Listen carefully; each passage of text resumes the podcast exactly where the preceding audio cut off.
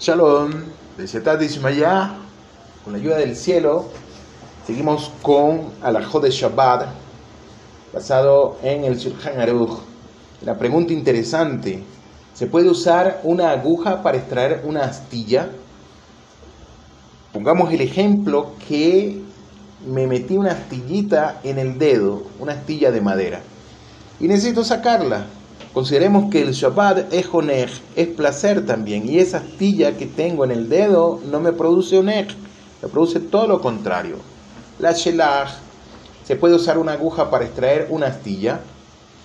La aguja es un ejemplo clásico de lo que hemos venido estudiando de Klish y Sur, una herramienta o utensilio destinado para hacer tareas que han sido prohibidas en Shabbat y que puede ser usada lesoret gufot, o sea, si uno precisa el cuerpo de tal objeto, como en este caso, para extraer una astilla mediante la misma.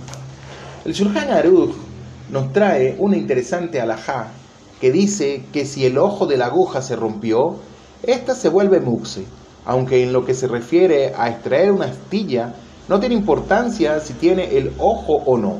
Eso se debe a que normalmente las agujas rotas son desechadas, por lo que no constituye un cli. La Mishnah Berurá escribe que se debe tener cuidado de no extraer sangre innecesariamente. Si la astilla causa dolor y seguramente saldría sangre mientras se la quita, se puede seguir con el intento de extraerla porque Hazal nos otorgaron vigencia al decreto en el caso de que la persona sufra un dolor. Si una pata de la silla, ¿qué pasa? Ahora, hablando de una silla, si una pata de la silla se hubiera salido, se puede intentar sentarse al recolocarla para evitar que la persona reinserte la pata presionándola o haciendo fuerza. Hassal instituyeron un decreto denominado Shema Ika, que significa por si intentaré introducirla. La silla es entonces muxe y está prohibido sentarse sobre la misma. Si la pata desmembrada exigiera ser arreglada antes de ser reinsertada en la silla, la silla rota no es entonces muxe.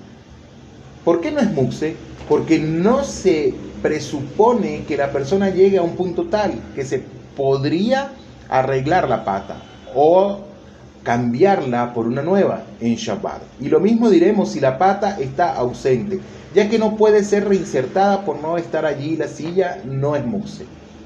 Ahora, ¿qué pasa en el lugar que tenemos un cochecito? Si tenemos un coche de bebé, si la rueda de un cochecito se hubiera salido del lugar, ¿qué pasa con eso? Algunos casos, sí. Por ejemplo, si el tornillo para ajustar la rueda está allí, o si la rueda puede ser recolocada a presión, está prohibido montarla conforme a su posición original, por lo que el cochecito se vuelve muse.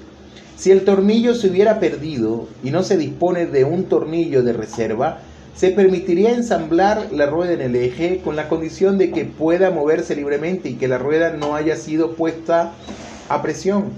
Y eso debido a que reinserta o recolocar a presión implica realizar la tarea de melajá, de bonet, de construir, o la de maqué patish, darle a una tarea su retoque final. Si el palo de un escobillón se hubiera salido, ¿está permitido volverlo a poner? Cuando el palo de un escobillón se sale del lugar, uno siente la tentación de volverlo a poner dentro del cepillo, ya que atornillar el palo equivale a unirlo, es decir, arreglarlo.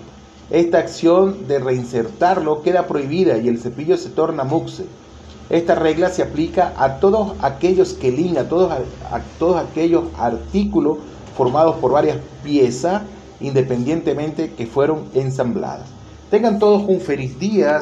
Shalom. Hasta la próxima alajá. Leí traod.